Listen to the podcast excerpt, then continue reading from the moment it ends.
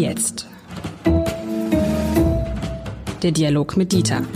Ein Podcast von Uni Hamburg und Hamburger Abendblatt.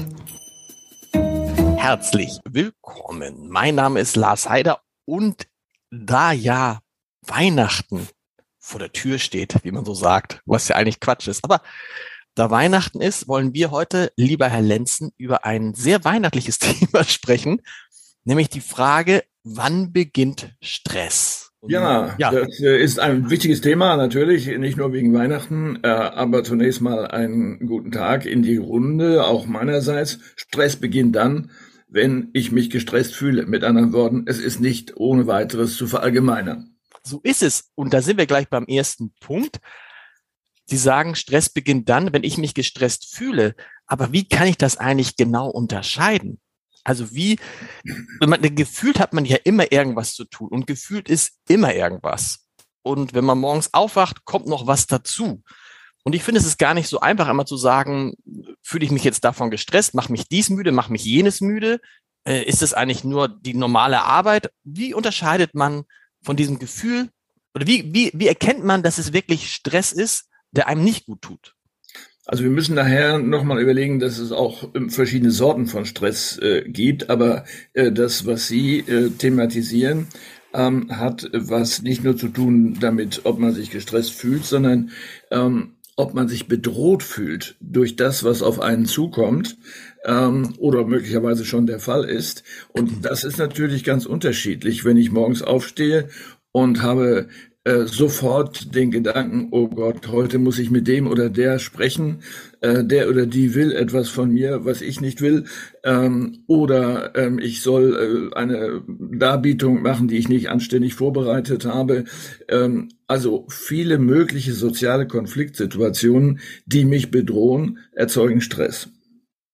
Okay, das ist schon mal, schon mal ein guter Punkt. Das kann übrigens dann ja auch, wenn ich mal an mich selber denke, kann es auch sehr von der Tagesform abhängen. Ne? Es kann sein, dass man in einer Woche Dinge als Stress empfindet, als Bedrohung und in der anderen Woche nicht. Ja, das ist richtig. Ich würde es fast umdrehen und würde sagen, man ist ja häufig erstaunt darüber, dass dann, wenn eine bedrohliche Situation vergangen ist, man sich darüber wundert, dass man sich davon hat stressen lassen, äh, weil sie es am Ende gar nicht war.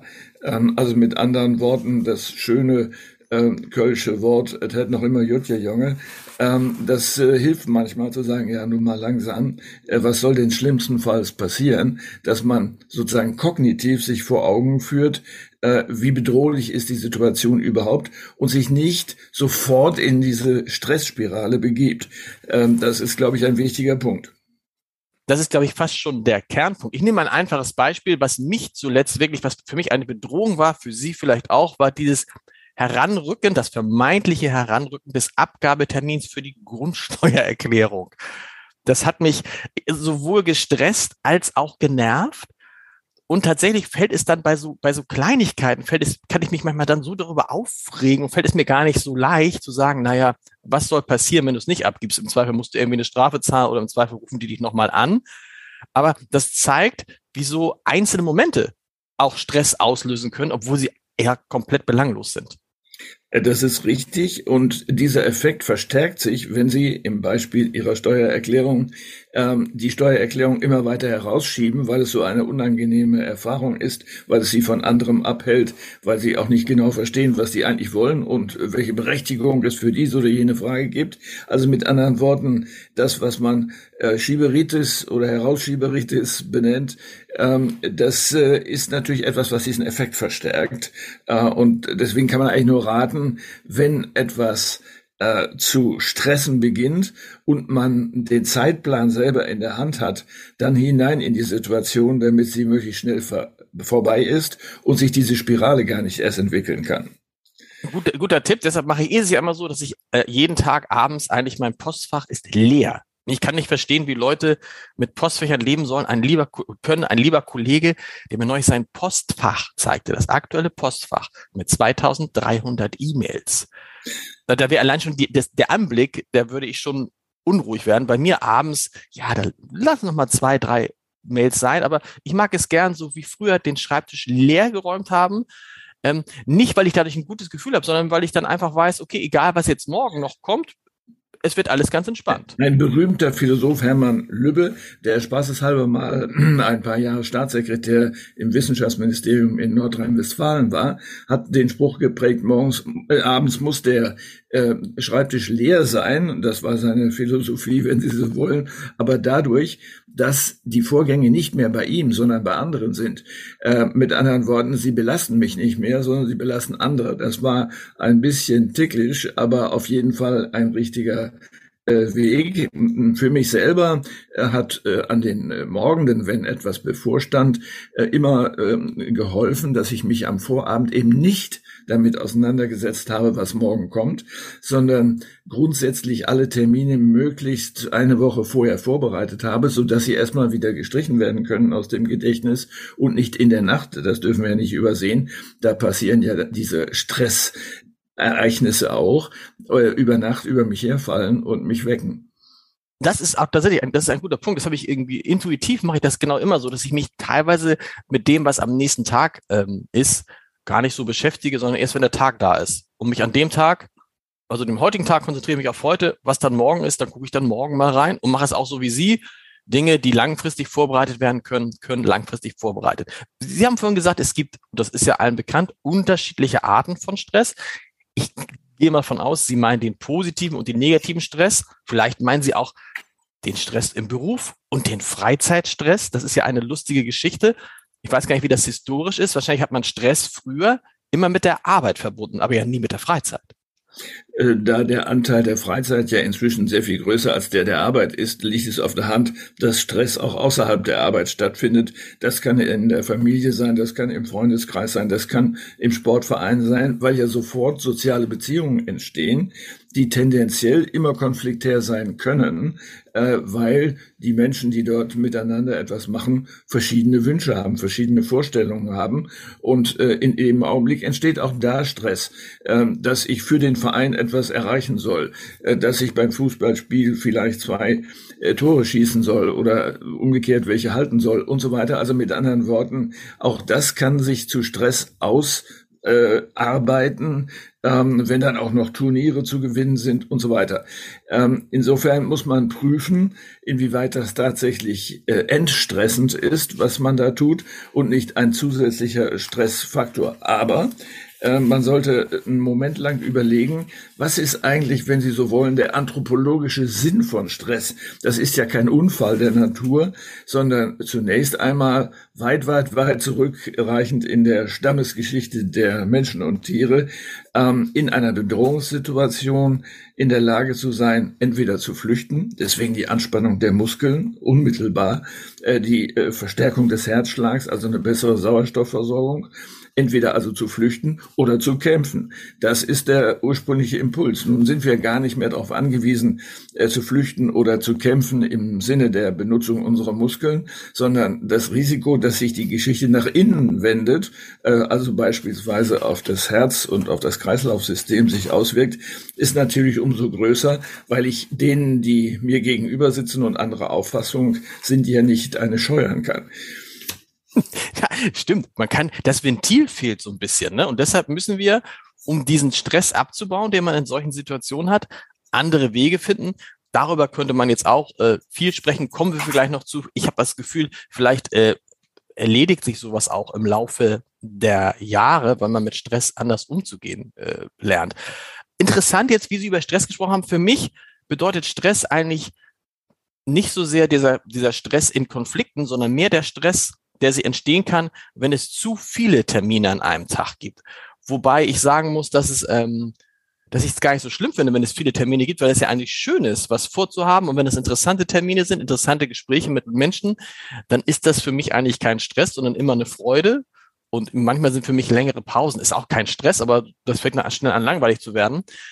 Aber kommt der Stress tatsächlich nicht so sehr von dem, oh, ich muss so viel erledigen heute, ich habe so viele To-Do-Listen oder kommt der Stress tatsächlich stärker aus dem, ah, ich ärgere mich über den und ah, so? Wo, was ist, was ist die Kernursache für Stress? Ja, möglicherweise ist bei der Überlastung, äh, da sind wir in der Nähe auch des Burnout-Syndroms, bei der Überlastung ähm, eigentlich auch ein Konflikt im Hintergrund, denn sie sagen sich selbst dann ja, ich kann das nicht bewältigen und das wird Probleme erzeugen oder ich äh, bewältige diese Termine nicht in der mir äh, gewohnten Qualität oder der Erwartung der Qualität von anderen. Man muss aber ein bisschen aufpassen und ich glaube, dass Sie selbst ein gutes Beispiel dafür sind, mit Stress etwas Positives zu verbinden. Es gibt äh, interessante Untersuchungen und eine davon äh, will ich äh, kurz erwähnen, nämlich die Frage, ähm, welche Auswirkungen hat eigentlich der sogenannte Stress auf die Gesundheit der Personen, je nachdem, und das ist jetzt entscheidend, ob sie dem Stress eher positiv gegenüberstehen und sagen, nö, das hat für mich keine gesundheitlichen Folgen, oder ob sie dem negativ gegenüberstehen. Und das Interessante, man hat das tatsächlich auch experimentell untersucht, ähm, das Interessante ist, dass diejenigen, die dem Stress negativ gegenüberstanden und sagten, das ist jetzt gesundheitsgefährdend für mich, dass die um ein 43 Prozent erhöhtes Sterberisiko hatten. Hm. als die, die dem Stress positiv gegenüberstanden. Mit anderen Worten, es ist in der Tat ein Risiko, wenn man das nicht schafft, eine positive Haltung einzunehmen. Aber das ist ja interessant. Das heißt, das heißt, nicht der Stress an sich ist das Problem, sondern die Einstellung zu dem, und da muss man ja wirklich sagen, was man Stress nennt. Ne? Es kann ja Leute geben, die sagen, wenn die, keine Ahnung, wenn die morgens aufstehen um acht und um zwölf Uhr irgendwo hin müssen, dass sie sagen, boah, heute ist echt ein stressiger Tag. Und umgekehrt gibt es Leute wie Olaf Scholz, die jeden Tag von um sechs Uhr morgens aufstehen und abends um kurz vor Mittag noch nach Hause kommen, das sieben Tage die Woche und trotzdem das Ganze so mittelmäßig als Stress empfinden. Mhm. Da kommt man natürlich schon in die Nähe äh, von, von Workaholics, also einer Art Sucht zu arbeiten und sehr viel zu tun. Äh, ob das auf die Dauer ähm, tatsächlich dann auch dort zutrifft, dass das Sterberisiko geringer ist, sei mal dahingestellt. Aber ist das, also, die Frage ist ja, ist das, also das ist ja immer diese Frage mit dem Workaholic. Ich würde mich jetzt als, als Gegenteil vom Workaholic bezeichnen, weil ich auch gern einfach in der Ecke liege und nichts tue. Aber so jemand wie wie Olaf Scholz oder andere, gerade Politiker, die viel arbeiten, auch sie haben unglaublich viel gearbeitet in ihrem Arbeitsleben und machen das ja weiter noch. Machen das ja weiter noch. So. Die Frage ist ja, tun wir den Workaholics nicht umrechnen, wenn wir sagen, was seid ihr denn für Menschen? Man kann ja natürlich sagen, okay, du hast dich nicht genug um deine Familie gekümmert, du hast dich nicht genug um deine Freunde gekümmert, das ist das eine. Aber die Frage ist, wenn jemand gern und viel arbeitet, gern und viel arbeitet, dann ist es doch wahrscheinlich für den gar das Schlechtere, wenig oder gar nicht mehr zu arbeiten. Das Problem resultiert äh, in dem alten Kontinentaleuropa und eben damit auch für uns eigentlich aus einer Unterscheidung, die nicht selbstverständlich ist, nämlich die zwischen Arbeit und Nichtarbeit, zwischen Arbeit und Freizeit. Äh, es gibt Kulturen, die japanische gehört dazu, wo diese Unterscheidung gar nicht sagbar ist. Äh, mit anderen Worten, äh, es gibt Leben und das ist gefüllt mit allem Möglichen, unter anderem auch mit einer Arbeit am Arbeitsplatz. Aber die Unterscheidung wird auch sprachlich in dieser Form wie bei uns gar nicht getroffen. Und das Reden von einer Work-Life-Balance ist äh, dort schwer verständlich, was wir sofort ja ähm, assoziieren mit, das Schlimme ist die Arbeit, stressig, übel äh, und gut wird es erst, wenn ich in meinem äh, Fußballverein bin. Äh, das äh, ist natürlich ein Handicap. Und das ist ja, da sind wir wieder bei so typisch deutschen Phänomenen. Ich finde, es ist halt, gehört ja ein bisschen zur Folklore, sich über die Arbeit so aufzuregen und über seinen Chef aufzuregen und über die Kollegen aufzuregen und zu sagen, ach, ich freue mich schon, bald ist wieder Urlaub.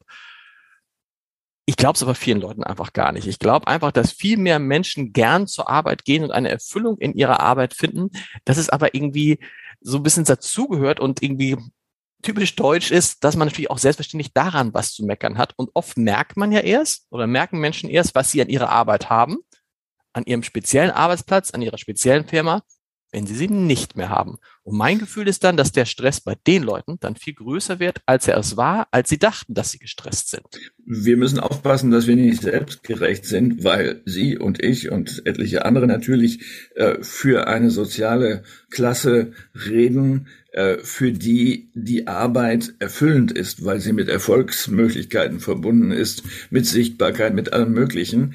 Äh, wenn man hm, das anschaut, was durch die verschiedenen sozialen Schichten hindurch mit Stress verbunden ist und mit den Folgen davon. Da sieht es gleich anders aus. Es gibt eine berühmte Studie, die Whitehall-Studie, die ist mit 30.000 Mitarbeitern des öffentlichen Dienstes gemacht worden.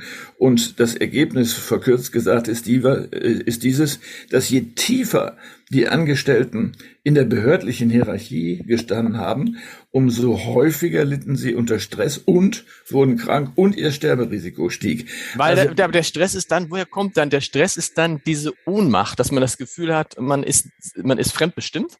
Man ist fremdbestimmt und es äh, gibt keine Erfüllung aus dieser Tätigkeit heraus. Deswegen tun nicht nur Behörden, sondern natürlich alle ähm, Arbeitgeber gut daran, wenn sie den Mitarbeitern die Möglichkeit schaffen, aus der Arbeit auch ein Erfolgserlebnis zu gewinnen und nicht wie eine Maschine zu funktionieren und Vorgänge abzuarbeiten. Das ist nicht immer einfach, weil ja auch vieles nach, äh, sagen wir mal, sehr routinierten äh, Regeln bearbeitet werden muss, nach gesetzlichen Bestimmungen. Aber wenn das nicht funktioniert, ist dieses Risiko groß. Wir haben vorhin gesagt, es ist kurz vor Weihnachten und für viele Menschen bedeutet Weihnachten Stress. Tatsächlich ähm, fand ich das auch immer stressig, dieses, dieses Geschenke kaufen und dann hier noch Geschenke kaufen und alle rennen los. Das hat sich ja alles relativiert für viele, weil sie einfach die Geschenke bestellen. Für mich war endlich, endlich seit drei oder vier Jahren, nee, seit zwei Jahren, wir in der Familie beschlossen haben, wir schenken uns nichts. Und ich muss sagen, das war das schönste Geschenk, was man sich machen kann, weil dadurch die Weihnachtszeit eine unglaublich stressfreie, entspannte. Meine Frau würde sagen, ja, für dich. Ähm, weil die, irgendjemand muss natürlich die, ähm, solange die Kinder noch an den Weihnachtsmann glauben, muss trotzdem irgendjemand diese Geschenke für die Kinder kaufen. Aber trotzdem ist das so, was macht dieses Weihnachten so stressig? Ist es die, ist es die Kombination aus Hektik in den letzten Tagen, Geschenke kaufen, dann Menschen treffen, die man lange nicht gesehen hat, vielleicht auch gar nicht so doll mag? Was macht Weihnachten für viele Leute zu so einem Stresserlebnis? Naja, die Geschenke, die Sie erwähnt haben, sind sicher ein Beispiel und auch im Sinne dessen, was wir eben besprochen haben. Es ist ja bedrohlich für mich, wenn ich nichts finde, was ich denen schenken möchte oder sollte, der mir oder die mir nahe ist, äh, also eine tendenzielle Konfliktsituation. Womöglich schenkt diese Person mir etwas oder etwas gelungeneres. Also der soziale Konflikt kann vorprogrammiert sein und ist deswegen mit Stress verbunden, wenn man das nicht hinkriegt. Äh, ob Ihre Methode auf die Dauer hält, wird sich äh, dann zeigen. Denn äh, die Frage ist ja, was ist jenseits der Tradition äh, auch der Sinn des sich gegenseitig etwas Schenkens? Wenn man das über das Jahr verteilt, anlasslos oder mit anderen Anlässen verbindet, ist es was anderes. Es ist ja die Geste, äh, eine Reduktion von tendenzieller Konflikthaftigkeit, das Schenken. Man gibt ein Stück her, damit der andere besänftigt ist. Äh, wir dürfen nicht übersehen, wir sind so gesehen immer noch Tiere, die den anderen was wegnehmen wollen. Also mit anderen Worten, die Offerierung eines Geschenks ist ein Ritus, um Konflikte zu reduzieren. Aber was hinzutritt, Sie haben es eben gesagt, ist natürlich äh, die Verdichtung von Ereignissen äh, im ab Mitte November vielleicht. Ähm, und es gibt ja viele äh, Einrichtungen, die meinen, unbedingt eine Weihnachtsfeier machen zu müssen. Und äh, je nachdem, wie man involviert ist, muss man zu vielen dieser Feiern gehen. Genau ähm, und äh, möglicherweise auch eigene veranstalten ähm, und ähm, sozusagen dieser Masse an Begegnungen ähm, stressfrei gegenüberzustehen. Das ist nicht einfach, denn da entstehen ja auch wieder tendenzielle Konflikte. Hier ist er gewesen, da ist er nicht gewesen. Was bedeutet das? Also bleibt ihnen nichts anderes übrig, als zu sagen, gehen irgendwo hin ähm, oder ich gehe überall hin, was nicht zu machen ist.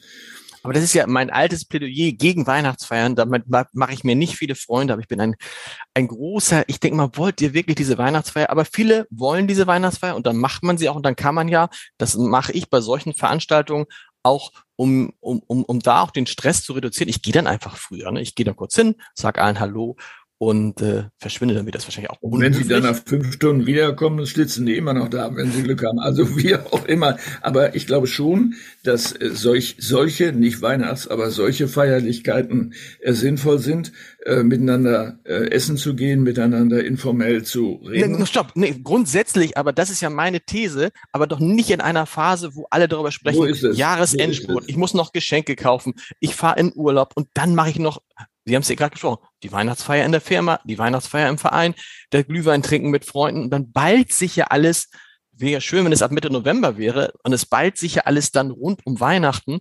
Und ich finde gerade das Schöne an Weihnachten ist doch, dass man dann so ähm, eigentlich ab, ab Dezember, ab, spätestens ab, ab, ab 10. Dezember in so eine Phase kommt, wo man so, ah, wo es dann irgendwie entspannt wird, weil dann letztendlich ja gar nicht mehr so viel passiert. Wir wünschen allen auf jeden Fall frohe Weihnachten und wir hören uns tatsächlich auch zwischen den Jahren. Das ist absurd, du Herr Lenz, aber wir arbeiten selbstverständlich durch. Genau, am Stress.